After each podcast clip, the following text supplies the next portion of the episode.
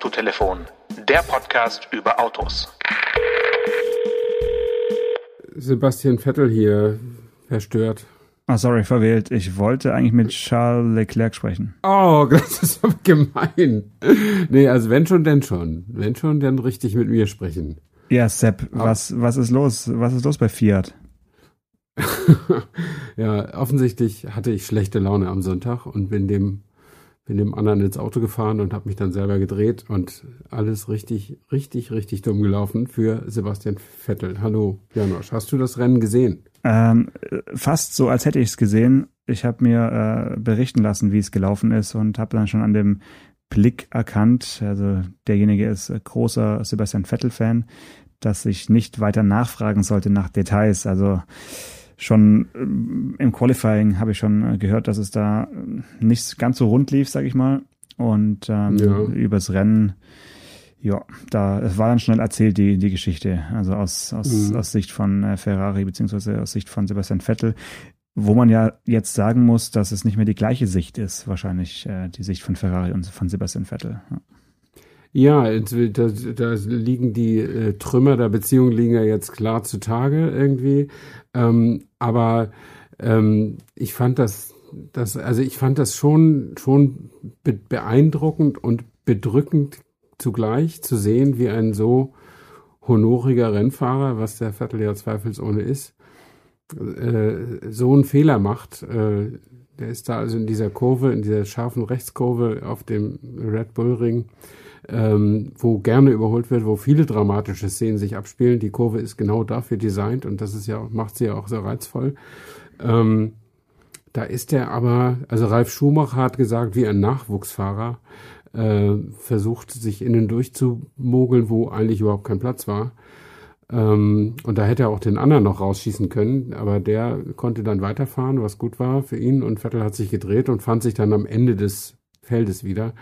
Und damit war natürlich sein Rennen, das sowieso schon nicht gut lief, von Startposition 11 hat er es vielleicht auf 10 oder 9 oder irgendwie gebracht. Auf 10, ja. Er hat noch einen, einen ja, Punkt bekommen, immerhin. Ein, ein Punkt ein Brust, es gewesen. Hm. Hat er bekommen, ja. Ach so, ja, stimmt. Es fielen ja ganz viele aus, sodass er ja. dann doch noch Zehnter geworden ist. Aber ja, das ist alles äh, richtig, richtig dumm gelaufen. Und der, der kleine Leclerc dann gleich wieder Platz zwei. Ähm, das ist sicher auch nicht so, so günstig. Und Leclerc hat ja auch, also das Auto ist ja wirklich nicht besonders gut. Die ganzen Formel 1 Experten sagen, wir müssen uns da für 2020 daran gewöhnen, Ferrari ist ein Mittelfeldteam. Ähm, also sowas wie Racing Point oder McLaren, die sind jetzt mindestens mal auf Augenhöhe, vielleicht sogar auch schneller ähm, weil die einfach auf den langen Geraden nicht mehr so auf Tempo kommen. Ähm, und äh, das ist schon natürlich dramatisch für diese ruhmreiche Marke äh, und für einen so ambitionierten Fahrer wie Vettel gleich, gleich doppelt natürlich.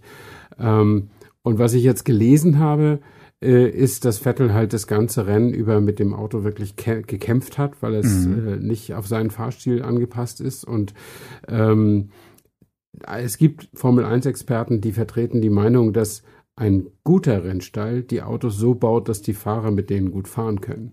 Ähm, und Ferrari sei der Meinung, wir sind Ferrari, die Fahrer müssen sich an unsere Autos gewöhnen.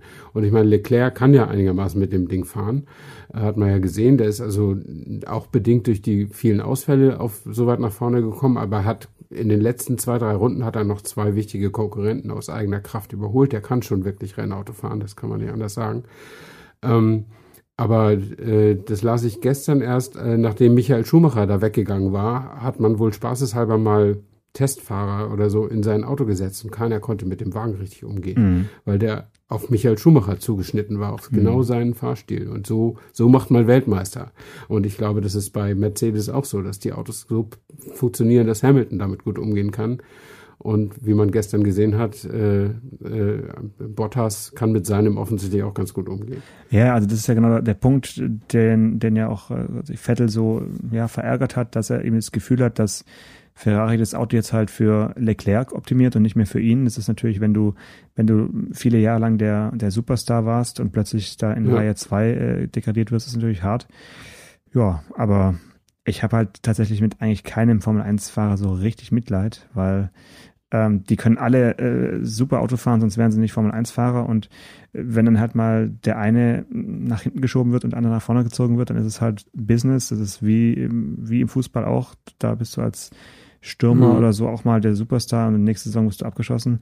Das ist so ein bisschen das Berufsrisiko äh, und man kriegt ja ein relativ gutes Schmerzensgeld, aber wenn halt, wenn halt im ersten Rennen der Saison äh, schon so eine, so eine Stimmung irgendwie ist, die jetzt nicht viel, viel Spaß, viel Vorfreude auf, auf diese Saison irgendwie äh, macht, das ist halt irgendwie noch, äh, hart. Also auch, ja, in dem Fall wirklich für, für den Sepp. Mal gucken, ob er nochmal sich irgendwie freikämpft. Er hat ja, ja. habe ich zwischen den Zeilen irgendwo gelesen, hat er wohl äh, verlauten lassen, dass er sich auch einen Wechsel zu Mercedes vorstellen könnte. Äh, und dann hat unser äh, Freund, ähm, der, der ähm, Vorstandsvorsitzende von Daimler, hat der Ola hat dann gleich äh, dementiert. Also sowas sollte man ja, ja. halt auch nicht machen äh, am Anfang einer Saison, äh, selber äh, sich ins Spiel bringen, um, um sich dann eine Abfuhr zu holen. Ähm, naja, aber vielleicht waren es die Nerven, die da einfach blank lagen oder immer noch liegen. We will see. Ich weiß nicht, wie, mhm. wie regelmäßig du Formel 1 schaust. Also jedes Rennen oder ja, nur ich, ab und zu mal? Nee, ich gucke nicht immer, aber jetzt war ich doch wirklich heiß durch die, durch die lange Pause. Und äh, im Gegensatz zum Fußball hat mich das auch nicht gestört, dass keine Fans an der Strecke waren. Ähm, weil ja, das hörst du ja nicht. Ne? Das ja, macht ja, nicht so die Stimmung. Ich meine, du siehst es, wenn die an diesen Tribünen vorbeifahren und die sind leer, das ist schon seltsam, aber ähm, die von der Kameraführung und so ist ja ganz oft auch eben auch sonst nur Strecke äh, oder nur Totale von einem Auto oder irgendwie Nahaufnahmen von Autos oder so im, im, im Bild. Insofern ist das längst nicht so auffällig wie, wie beim Fußball, dass da keine Zuschauer mit, mitmachen. Ja. Ähm, und ich habe zum Beispiel das Pokalfinale Samstagabend nicht geguckt. Das, das war mir völlig äh, egal. Also ich finde Fußball ohne Zuschauer völlig ungenießbar. Aber äh, Autorennen ohne Zuschauer. Und jetzt am Sonntag ist ja schon wieder das nächste Rennen und wieder in Österreich, also auf derselben Strecke. Ähm, das ist natürlich auch jetzt dieser Corona-Phase geschuldet, dass die möglichst wenig rumreisen und die können ja auch nicht interkontinental groß äh, Ausflüge machen. Ähm, deswegen gibt es wohl mehrere Orte, die äh, zwei Rennen äh, beherbergen dann. Ähm, also es ist alles, alles nicht so, wie es normalerweise sein sollte, aber ich fand es irgendwie ganz erfreulich, die Autos mal wieder fahren zu sehen. Und wenn man das länger nicht gesehen hat, ist es für mich jedes Jahr wieder ähm, ein, ein total beeindruckend, wie schnell die wirklich fahren, vor allen Dingen in der Kurve. Also das ist irre. Man, man, die haben jetzt so, so ein neues äh, so ein neues äh, Detail ähm, äh, auf den in, äh, auf dem Monitor also du kannst jetzt, die haben doch diesen Halo, heißt das Ding, diesen Sicherheitsring um das Cockpit rum. Ja.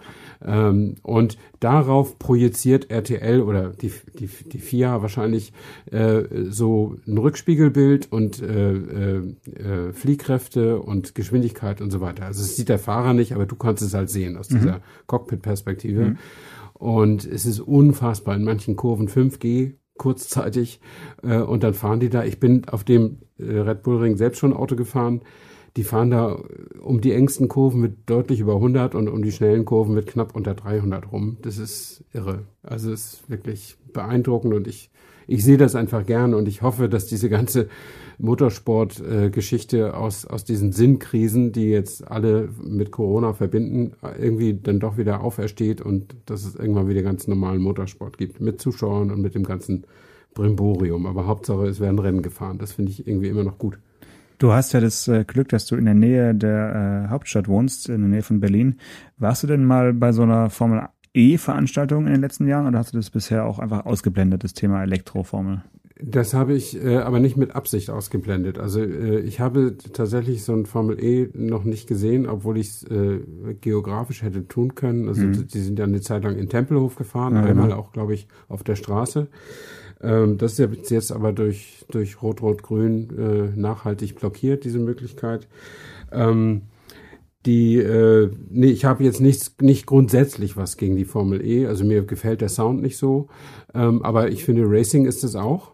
Und da die Autos sehr viel enger zusammen ist, sind, äh, ist es natürlich noch viel interessanter, den Einfluss der Helden am Steuer da herauszulesen. Mhm. Ähm, insofern finde ich das schon auch nicht, nicht uninteressant. Hauptsache es gibt Rennen. Ich meine, dass, dass, dass Rennen überhaupt ausgetragen werden, egal wie, also mit Autos, zu Fuß, mit, mit Rollstühlen, auf Pferden, mit Segelbooten, das liegt ja in der Natur des Menschen.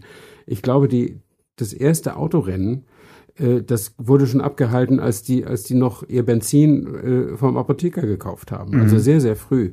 Und es gibt doch in, in England jedes Jahr so eine ruhmreiche Oldtimer-Veranstaltung, The London to Brighton Run. London so Brighton Run, ja. ja. Bin, bin ich schon mal mitgefahren. Ich, du auch? Ah ja, cool. Und das ist ja mit Autos, die wirklich uralt sind, weil da darf eben nicht jeder mitfahren, sondern nur Autos, die bei diesen historischen Rennen auch hätten mitfahren können, soweit ich das weiß. Ja. Auf jeden Fall ist der erste London to Brighton Run, der datiert 1902, oder? Ich glaube so. Ich hätte, jetzt sehr, noch, sehr ich hätte jetzt 1905 jung. gesagt, aber also oder so. Auf jeden Fall und nur und zu nur, einer Zeit, als mh. viele Menschen auf der Welt noch nicht mal wussten, was Autos sind. Also schon dann wurden Autorennen gefahren. Und wie gesagt, die, die Menschen vergleichen sich, egal wie. Äh, ob sie springen, laufen, Auto fahren, Segelboot fahren, Pferde reiten, äh, das liegt offensichtlich in der Natur des Menschen. Und deswegen finde ich das immer völlig überflüssig zu sagen, ausgerechnet Autorennen seien unnütz. Hm. Also 1896 war sogar das erste Rennen, einfach nochmal der, der Richtigkeit halber. Und äh, bis heute dürfen da nur Autos oder Vehikel, soll man eher sagen, mitfahren, die ja äh, mit einem Baujahr von vor 1905 äh, sind. Ah ja, genau. Wie wir alle wissen, gibt's da nicht so arg viele von und nee. da sind dann teilweise auch äh, Dampfmaschinen dabei, also wirklich richtige Dampfmaschinen, die mit dem Auto eigentlich nichts, äh, nichts zu tun haben. Äh, und auch äh, Elektroautos sind dabei, äh, die dann aber gar nicht so weit kommen. Ja. Die fahren dann aber los. Also wer die Chancen hat, es mal mitzuerleben, diesen Start im, im Hyde Park in, in London, das ist wirklich sensationell. Die Engländer haben ja ein Händchen für solche ähm, mhm. Veranstaltungen mit Charme äh, und Schirm, Charme und Melone, hätte ich fast gesagt. Äh, die verkleiden sich dann teilweise auch äh, zeittypisch und dann geht es da los, so, also an dem, in dem Jahr, in dem ich dabei war, war dann also der Morgennebel und dann kamen da diese Dampfmaschinen um die Ecke und du hast wirklich gedacht, du bist ja im falschen Film. Und dann geht's da halt raus, äh, erstmal im Verkehr äh, durch diverse Londoner Stadtteile, durch die man sonst nicht so häufig fährt und ja, dann halt immer, immer Richtung Süden bis nach Brighton. Also es ist schon mhm. stark und es kommen auch lange nicht alle an, aber darum geht's auch nicht, weil ähm, es sind auch beim, bei den damaligen Rennen nicht alle Autos angekommen, weil nee. teilweise die Reichweite gar nicht da ist oder die Geschwindigkeit eigentlich gar nicht ausreicht, es an, an einem Tag zu schaffen. aber es ist, äh, ja, es ist ein richtig großes Fest und du hast vollkommen recht, eigentlich seit, seit es Autos gibt oder seitdem es wahrscheinlich seitdem das Rad erfunden wurde, äh, gibt es irgendwelche äh, Wettrennen. Das ist, äh, ja, liegt wohl in uns irgendwo, ja. Ja. Und bist du da äh, als Reporter gewesen oder sogar auf, in, in so einem Schnaufall da mitgefahren? Ähm, ja, sowohl als auch. Also ich habe äh, berichtet und äh, saß da in einem Auto ähm, mit drin, mit, mit Jochen Maas. Cool. Und äh, sind da, also in, in einem Benz oder in einer Mercedes besser gesagt da, da mitgefahren. Ja, es war wirklich sensationell, ja. Ja, nicht schlecht. Ja, ich meine, die Autos sind ja, also die Rennen sind ja damals auch aus Marketinggründen schon äh, durchgeführt worden und um Zuverlässigkeit der Automobile zu beweisen, dass die eben genauso einen Tag lang fahren können wie eine Kutsche mit Pferden oder so. Das war letztlich einer der, der wesentlichen Gründe. Oder dass Marke A eben besser durchhält als Marke B. Ähm, und was ja viele gar nicht, heute gar nicht mehr so wissen, Autofahren war ja eine Wissenschaft für sich in diesen Frühzeiten. Also es konnte durchaus mal sein, dass es einen Inspektionsbedarf von einzelnen Teilen gab, alle 80 Kilometer oder alle 50 oder alle 100 Kilometer. Das Abschmieren von Achsen oder, oder so Sachen. Ja, man musste anhalten und irgendwelche Achsen mit Fett äh, oder Öl belegen, damit die nicht festgingen. Und äh, Chauffeur war ein Ausbildungsberuf, der viel mit Kfz-Mechaniker zu tun hatte, weil die Chauffeure eben in die Lage versetzt werden mussten, ähm, die Autos überhaupt am Laufen zu halten, was man den hohen Herrschaften, die hinten drin saßen und schwer, schwer reich waren, denen konnte man solche Drecksarbeit ja gar nicht zu, zumuten. Und die ersten Autobesitzer waren halt reiche Leute und die hatten Fahrer. Und die Fahrer waren eben dafür da, die, die Autos auch technisch in Schuss zu halten, weil die Autos gar nicht in der Lage waren, 1000 Kilometer zu fahren ohne Wartung. Ging nicht. Hm. Ja, also man, man musste im Prinzip die Mechanikerausbildung halt gemacht haben, bevor man seinen Führerschein äh, überreicht ja. bekommen hat. Ja, ja absolut. Ja. Ja, und wie kommen wir jetzt wieder in die Neuzeit? Äh, ja, ich weiß nicht, ob vielleicht der, der Drang, Wettrennen zu fahren, dann irgendwann auch mal nachlässt. Äh, vielleicht spätestens dann, wenn man sich ein Citroën Berlingo zulegt. Ich weiß nicht, wie es für dich ist. Also da müssten wir jetzt eigentlich mal ein Rennen machen. Die, unsere Stammhörer wissen ja, dass ich so ein Ding besitze. Und was sie noch nicht wissen, dass du jetzt einen hast als Testauto. Genau, ich äh, mag ja Hochdachkombis fast genauso gerne wie Kleinstwagen und äh, war auf der Fahrveranstaltung äh, damals vom Peugeot Rifter eigentlich ganz angetan von der Interpretation, die äh, Peugeot gemacht hat mit dem Auto, eben mit diesem ja. i-Cockpit, mit dem kleinen Lenkrad und eigentlich so eine Art Cockpit-Lenkradhaltung in so einem Großraum äh, oder Hochdachkombi ist schon sehr, sehr lustig. Ähm, und den Citroën habe ich jetzt als Testwagen und zwar in der Ausstattung mit 130 PS äh, Diesel und der 8-Gang Automatik. Und ich, mhm. ja, bin ich mal gespannt, wie, wie du das einschätzt, weil ich finde, das entscheidende Komfortmerkmal, was mir auch so ein Lächeln ins Gesicht zaubert, ist tatsächlich diese Automatik. Das ist einfach okay. sensationell. Und was, was, was kann diese Automatik anders als eine normale Wandlerautomatik? Naja, nee, das nichts anders als eine andere Automatik, sondern einfach die Tatsache, dass du in so einem Hochdachkombi eine Achtgang-Automatik hast, in Kombination mit einem, äh, ja, sag ich mal, mittelstarken Dieselmotor, äh, funktioniert. Freundlich gesagt, ja. Ja, ist ja so. Funktioniert einfach sehr, sehr gut, weil äh, du hast das Gefühl, die hält ihn immer in dem Drehzahlbereich, wo er eben das nötige Drehmoment äh, abliefert mhm. und ähm, sie ist total unaufgeregt, äh, schaltet aber verlässlich auch runter. Also ich bin heute damit auch diverse äh, Steigen hoch und runter gefahren. Also ich habe nichts vermisst und du hast tatsächlich die Möglichkeit über eine M wie Manuell-Taste, äh, dann auch die, die Wippen, die Schaltwippen am Lenkrad zu aktivieren. Also du könntest theoretisch auch wie Sebastian Vettel äh, quasi rechts und links die, die, die Gänge reinhauen. Das ist doch stark. Okay, Berlingo Racing. Äh, ja, wir hatten ja schon mal drüber gesprochen. Ich schalte einfach tatsächlich gern, aber mir ist natürlich auch aufgefallen, also der Motor ist okay jetzt so von Leistung und Drehmoment her 130 PS und was hat er Drehmoment 350 oder irgendwie sowas. Ähm, das, das geht schon, ähm, aber mir ist zum Beispiel aufgefallen, ich habe sechs manuelle Gänge ähm, und wenn ich 50 fahren will in der Stadt oder sei es vielleicht da fehlt 55, dir ein Gang. Da fehlt dir ein Gang. Ja, mir fehlt, also mit dem, mit dem C5, der einen 150 PS 2 Liter Diesel hatte, konnte ich das im fünften Gang machen. Mhm. Und mit dem äh, Berlingo kann ich das nur unter Protest im fünften Gang machen. Und also nicht nur, dass er dann einfach sagt, bitte runterschalten, sondern äh, es tut mir auch selber in der Seele weh, wenn, wenn, wenn sich der Motor so quält. Also fahre ich das im vierten Gang, was, was, was eine Umstellung bedeutet. Das, das ist schon so. Und klar, wenn du jetzt acht Gänge hast, die das besser verteilen und dann auch noch automatisch äh, das, die, die, die Entscheidung abgenommen wird, welcher Gang jetzt genommen wird, das ist dann wahrscheinlich bei dir dann wirklich der fünfte, ähm, dann ist das sicher ein Komfortfaktor, aber mir war es einfach den Aufpreis nicht wert. Also es sind ja doch irgendwie 1800 oder 1500 Euro, die das Auto dann mehr kostet.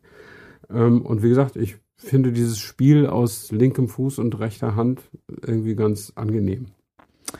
Ja, das, ich weiß schon, was du meinst. Also ich bin jetzt ja auch kein äh, kein manueller Schaltungshasser, aber ich finde, in dem Auto passt es halt einfach super gut, mhm. äh, weil du hast ja sowieso viele Fächer um dich rum. Ähm, dann hat dieses Auto auch dieses äh, schon mal von mir erwähnte Panoramadach äh, mit diesem ja. mit diesem äh, ja transparenten Surfbrett, was dazwischen geschoben wurde ja, ja. als mhm. als Ablage und es ist dann auch ich, als ich in den Tunnel gefahren bin, wäre ich fast äh, ja vor Schreck aus dem Auto gesprungen, weil dann wurde das so ja, lila, blassblau, violett mit LED beleuchtet, dieses, dieses Board. Also es, okay, es macht ja. schon echt was her dann so, wenn, wenn du es zum ersten Mal siehst. Ähm, ja, ich weiß auch nicht, wenn ich jetzt bezahlen müsste, ob es mir, ob es mir es wert wäre. Ich glaube, es sind tatsächlich um die 2000 Euro, die, die diese Automatik mehr kostet.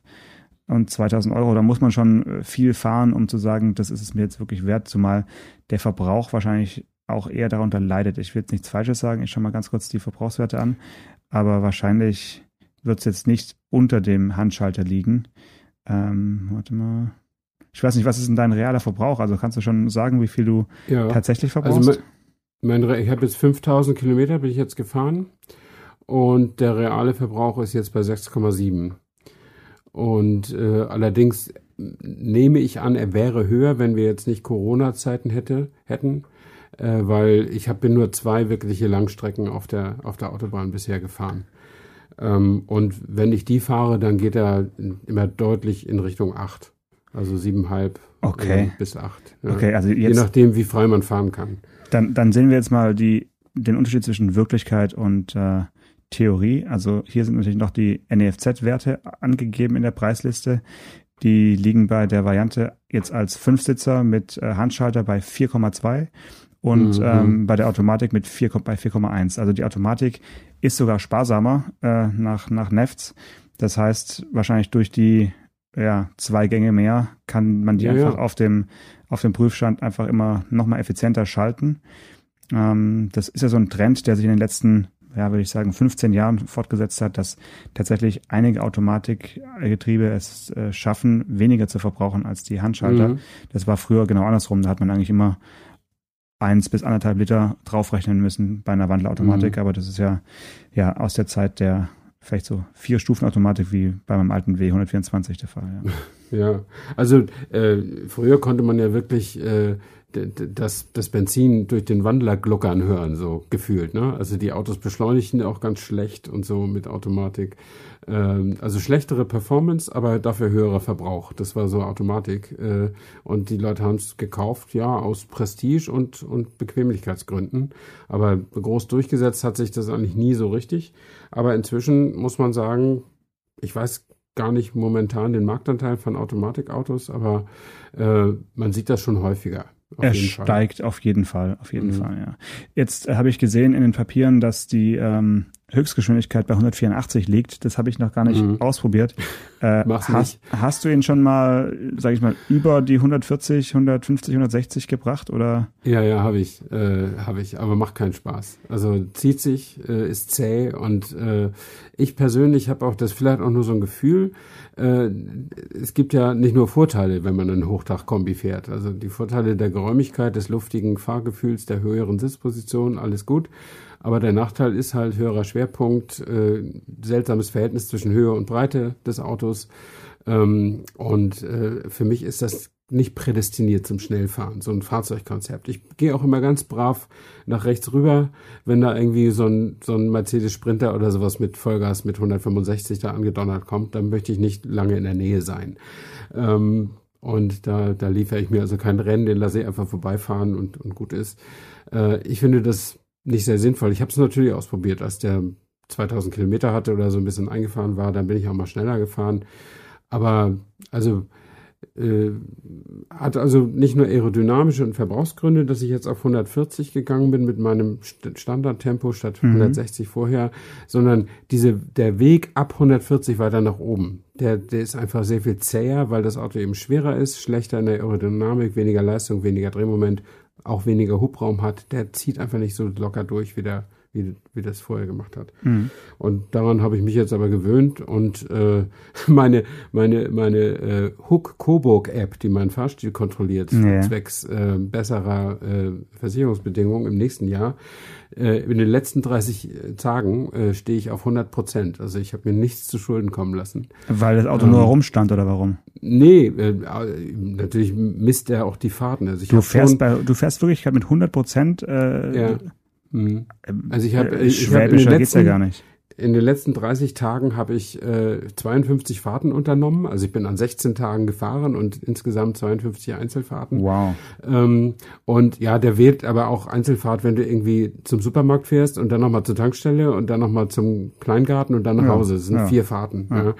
Ähm, aber auf jeden Fall, da habe ich 100 von 100. Also ich habe nichts mir zu Schulden kommen lassen, was zu schnell fahren, zu hart bremsen, zu doll um die Kurve oder sowas äh, oder zu hart beschleunigen. Und das liegt natürlich aber auch am Auto, hatte ich ja schon mehrfach gesagt. Das geht mit dem auch nicht so gut. Ja?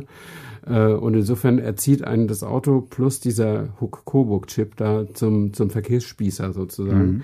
Mhm. Ähm, und insgesamt seit März, seit ich den hab, stehe ich bei 90 Prozent. Also Okay, und, und ab wie viel, ab wie viel ist es äh, richtig lohnenswert für den Rabatt? Ab 90 Prozent oder musst du 95? Ab 80, Prozent ist es gut, da kriegst du 20 Prozent Rabatt. Und für 90 Prozent äh, kriegst 30. du 25 Prozent ah, okay. Rabatt okay. und für 100 Prozent kriegst du 30 Prozent Rabatt. Mhm. Da wäre ich allerdings der Erste. Also mhm. das hat noch keiner geschafft. Und kann ich ja auch nicht mehr schaffen, da ich ja von März bis heute ja keine 100 Prozent habe. Also, Aber ist auch nicht so entscheidend. Also ich finde, alles über 20 Prozent ist okay ähm, dann das spart ja dann je nachdem, wie deine, wenn deine Versicherungsprämie 1000 Euro wäre, dann hast du 200 Euro weniger zu zahlen und das ist ja nett. Das ist, dafür kann man Big Brother schon mal zuschauen lassen. Ja, ja, genau. Und wie Big Brother, wie Big Brother Rick das dann ist am Ende, äh, ja, das werden wir dann sehen. Wir hatten ja gesagt, wenn ich 10.000 Kilometer runter habe, dann machen wir mal eine richtige Folge über das Thema. Ja, und dann gerne. will ich auch bei Coburg mal versuchen, ein paar Experten ans Telefon zu kriegen. Äh, und Solange schauen, sie, das- solange die Originales. Fränkisch sprechen, bin ich auf jeden Fall dafür. ich habe noch eine Frage zu, zu deiner Ausstattung und zwar hast du dieses äh, Pseudo Head-Up-Display dazu bestellt? Ja, das Okay. gefällt mir auch gut. Finde ich auch, Ja. finde ich auch gut. Also obwohl es halt wirklich so eine ni- nicht sehr ähm, hochwertig aussehende Plexiglasscheibe Mhm. ist, die da so rausfährt, ist es doch ganz angenehm, da im, im Sichtfeld die Geschwindigkeit Ja. und sowas zu haben. Und ähm, auch in Verbindung mit der mit dem Tempomat, der einem ja Mhm. über Verkehrszeichen äh, Schilderkennung auch dann anzeigt, wie schnell man gerade fahren darf, finde ich schon äh, cool. Mhm. Ähm, und ist mit 390 Euro ja auch, sage ich mal, boah, Ja, jetzt nicht umsonst, okay. aber es Ja. ist irgendwie noch okay. Ähm, eine, eine Sache wollte ich noch fragen, lass mich kurz überlegen. Äh, du hast ja schon gesagt, du hast nicht diese Box zwischen den Vordersitzen, ne? Nee, Okay, das finde ich angenehm, dass du sie nicht hast, weil die stört mich tatsächlich ein bisschen. Die ist sehr, ja, raumgreifend, äh, hat aber Mhm. noch die Funktion, dass eben die Hinterbänkler auch noch einen extra Klimaanlagenregler und extra Ausströmerdüsen haben ja, ja. was natürlich schön ist, aber ja, da würde ich auf jeden Fall drauf verzichten. Ähm, und sonst muss ich sagen, das Auto fährt sich, ähm, finde ich, sehr, sehr angenehm, wenn man ja. so Tempo 30 äh, überschreitet. Also so darunter, finde ich, merkt man ihm einfach oder ja, spürt man die, die Größe, die, die Kastenform, die ja, vermeintliche Herkunft aus der Nutzfahrzeugwelt, wobei das ja nicht ganz richtig ist, weil die Plattform ist schon eigentlich eher eine Pkw-Plattform. Also das ist Mhm. nicht so wie früher, dass man so ein, so, ein- so ein Nutzfahrzeug als, als Pkw ausgebaut hat, sondern es ist schon, steckt schon sehr viel Pkw drin.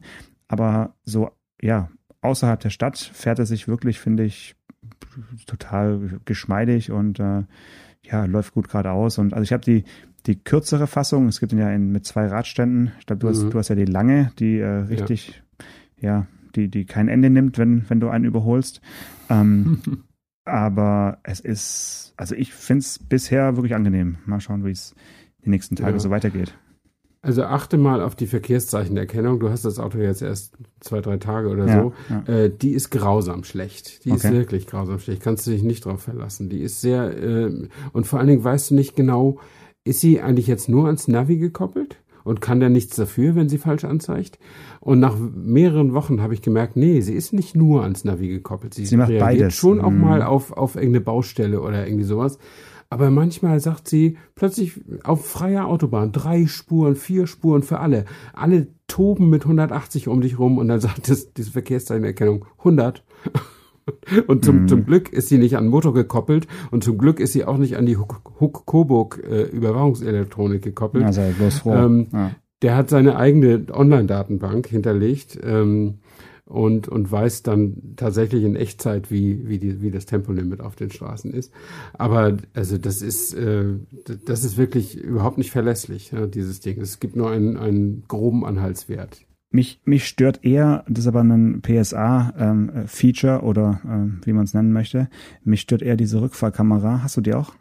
Ja, Äh, die, die einem so eine Draufsicht ähm, suggeriert, wenn man, ja, wenn diese man aber, Birdview-Geschichte. aber die Mhm. ist halt nicht wirklich Birdview, sondern die, die nimmt zeitversetzt ja auf die Strecke, die du schon Mhm. rückwärts gefahren bist und zeigt dir dann Genau. an, äh, vor, also neben und vor deinem Fahrzeug, wo du schon lang gefahren bist. ja, und ich genau. finde, das ist total irritierend. Also die Idee äh, verstehe ich schon, aber sie bringt dann beim Rangieren eigentlich überhaupt nichts, weil du möchtest ja eigentlich sehen, wo der Stein liegt, wo der Poller ist oder so und du möchtest ja nicht ihn erst dann äh, da quasi hinanimiert bekommen, wenn du schon dran vorbeigefahren bist. Also ich finde, das ist Ja, ja. äh, so, so ein bisschen, ja, die wollten was, wollten was schaffen, aber es ergibt keinen großen Sinn. Dann, Mhm. dann bitte lieber nicht so eine komische Draufsicht, weil die einen wirklich eher, äh, ja, eher mal die, die, die ganze Sache falsch einschätzen lässt, als wenn man jetzt Mhm. nur eine ganz ja. gewöhnliche Rückfahrkamera hätte. Ja. Also die gewöhnliche Rückfahrkamera, das normale Rückfahrbild Ist hat man ja auch. Ist okay. Ja, ähm, ja. Und das ist daneben und äh, es ist tatsächlich so, wenn das Auto steht und dann fährt man rückwärts los, dann ist alles um das Auto herum, das von oben gezeigt wird, schwarz. Ja. Und es wird dann langsam hinterher animiert, wenn man halt ein paar Meter gefahren ist, wenn das Auto also quasi gelernt hat. Also darauf kann man sich auf keinen Fall lassen, auf keinen Fall verlassen, wenn man, wenn es um bewegliche Objekte geht. Also Kinder, Hunde oder sowas, Katzen, die dann genau, rumlaufen. ja, Und ja. Das geht nicht. Ne? Ähm, aber so der Stein liegt ja im, äh, im Zweifel immer da. Insofern, ähm, aber ja, das ist eben so wie das Head-Up-Display eben ja auch kein richtiges Head-Up-Display ist, ist das eben auch kein richtiges Bird-View und die Verkehrszeichenerkennung ist eben auch keine richtige Verkehrszeichenerkennung. Äh, aber dafür ist das alles sehr, sehr preiswert. Also das ist der jein, ja. jein. Aber wenn wir schon dabei sind, was ich auch nicht so richtig finde, ist die Größe des Rückspiegels. Also ich weiß nicht, ob der nur bei mir so, mir nur so erscheint, aber ich finde, der ist irgendwie äh, Ticken zu klein. Also ich, ich hätte, ich würde gerne mehr sehen. Wenn ich da so durchschaue, Mhm. sehe ich nicht mal beide äußeren Ränder von der Heckscheibe. Also ich habe immer so das Gefühl, der könnte einfach so noch ein bisschen mehr äh, ver, ver, ver, verkleinern oder einfach ein bisschen größer sein insgesamt.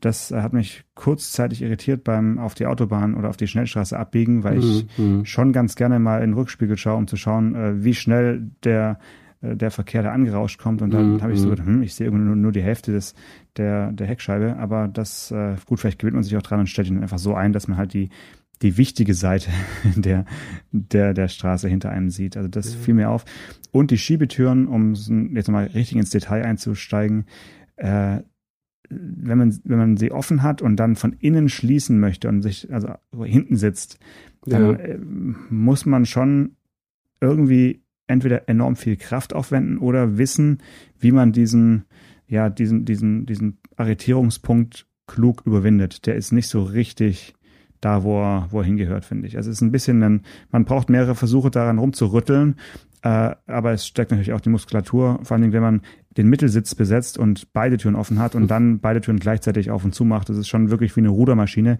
Also kann ich jedem empfehlen, da auch ein bisschen zu trainieren, einfach im Auto. Ja, oder man fährt mit mir. Ich bin natürlich so freundlich und schließe das von außen, öffne und schließe für meine Fahrgäste die Türen von außen. Wow, ja gut. Also Chauffeurservice Anker. Alte Biet- Schule. Bietest du Fahrten nur nach nur nach Tegel oder auch nach äh, Schönefeld an? Äh, ich fahre überall hin, aber ich bin immer jemand, der aussteigt und die Türen aufmacht. Okay. Weißt du, wie, wie hoch der eigentlich ist? Ähm, also, er- weil er kommt mir gar nicht so arg hoch vor. Aber Also er ist ein bisschen höher als ich groß bin, also irgendwas mit 1,80, ein bisschen über 1,80. ja, okay, ist ja, der. 1 1,84. Also schon relativ flach und jetzt flacht auch hier alles ab. Also, ja. ja, und das ist, äh, das hast du jetzt mit Absicht gesagt. Äh, wir haben eine tolle Bewertung erhalten ähm, mit nur drei Sternen. Und ich muss sagen, wer, wer drei Sterne vergibt, der hat irgendwie das Bewertungssystem nicht ganz verstanden, weil entweder man hat wirklich was dagegen und vergibt einen Stern oder so, aber drei Sterne, da kann ich jetzt wirklich wenig mit anfangen. Ich, ich wüsste gerne mehr von dem, von dem Menschen. Äh, Ja, na ja. ich, ich, ich, ich, ich, ich bitte ihn wirklich noch ein bisschen detailliertere Kritik äh, uns zu schicken, damit wir wissen, ob wir uns von drei eher Richtung zwei oder Richtung vier Sterne wieder bewegen können für ihn. Hm, ja, also in der Tat, ich lese mal, ich trage es mal kurz vor. Mhm. Äh, Überschrift gut, aber Themen werden irgendwie flacher. Mhm. Und dann der Text, seit Corona scheinen die Folgen irgendwie beliebiger zu werden. Fehlen die Themen oder mangelt es an Einladungen zu Veranstaltungen? Ähm, Mhm. Und an Einladungen zu Veranstaltungen mangelt es ja tatsächlich, wie wir alle wissen. Es, es, werden, es geht jetzt wieder los. Äh, also so, aber viele aktuelle Fahrgeschichten, zweimal die Woche und so, wie, wie es früher mal war, das ist halt zurzeit nicht. Ähm, und ähm, ja, also ich, ich nehme das gerne hin, äh, diese Kritik. Äh, ich kann es nicht ganz verstehen, weil wir uns in den letzten, gerade in den letzten Folgen, finde ich, auch mit, mit sehr konkreten Themen befasst haben. Und äh, weil uns die allgemeine Statistik auch recht gibt. Ich glaube, der Juni war der erfolgreichste, den wir je hatten. Ne? Äh, das Monat. war nicht nur der erfolgreichste Juni, sondern es war wirklich der erfolgreichste Insgesamt, Genau, ja, ja. genau. ja. Also was die, Und was die der Juni- Gesamtzugriffe angeht, ja. Ja, obwohl der Juni nur vier Ausstrahlungstage hatte. Also nicht etwa so mit dem Trick, dass da fünf Mittwoche drin waren, waren es nämlich nicht. Insofern denke ich, dass wir wahrscheinlich mit der Art, wie wir miteinander reden, trotzdem immer noch richtig liegen. Aber äh, herzliche Grüße an den unbekannten Kritiker. Ähm, das ist okay, damit, damit kann man leben. Äh, aber eigentlich, wenn wir die Menschen natürlich zu Bewertungen aufrufen, dann erhoffen wir uns natürlich fünf Sterne Bewertung, ist doch klar. Ja, gut, aber da waren auch einige dabei. Also ich bin, ich bin insgesamt sehr zufrieden mit dem, mit dem Rücklauf äh, unseres Aufrufs. Also wir sind da jetzt wirklich schon deutlich besser, aber es darf natürlich noch mehr werden. Und was mir aufgefallen ist, als ich mir die iTunes-Seite unseres Podcasts angeschaut habe, äh, Apple Podcasts oder iTunes listet nur 100 Folgen auf. Das heißt, ähm, wenn ich da jetzt Ach. auf dem, also zumindest auf dem, auf dem MacBook ist es so, wenn ich da die Seite aufrufe, dann enden wir jetzt bei 100. Wie cool sind Hybridfahrzeuge? Und das war mindestens unsere vierte oder fünfte Sendung. Also die alte, ja. die alten Folgen, äh, die älteren Folgen, unter anderem die Folge, was einen guten Autofahrer ausmacht, die wird mir jetzt hier bei äh, iTunes auf meinem MacBook zumindest nicht mehr angeschaut, äh, angezeigt, okay. angezeigt. Ähm, das ist natürlich gut zu wissen. Da müssen wir mal schauen, ob man dann ja vielleicht bei Spotify auch noch die alten Folgen abhören kann. Auf jeden Fall findet man sie auf der äh, Internetseite, für die wir sehr viel Geld ausgeben äh, und die heißt www.autotelefon-podcast.de. Ja, genau. Und in diesem Sinne. War es das schon wieder? Das war's schon wieder. Schön, Sebastian Vettel. Dann, äh, dann ab in den Rennsimulator und bereite dich nochmal auf das nächste Rennen vor. Alles klar. Bis dann. Bis dann. Ciao. Autotelefon. Der Podcast über Autos. Mit Stefan Anker und Paul Janosch Ersing.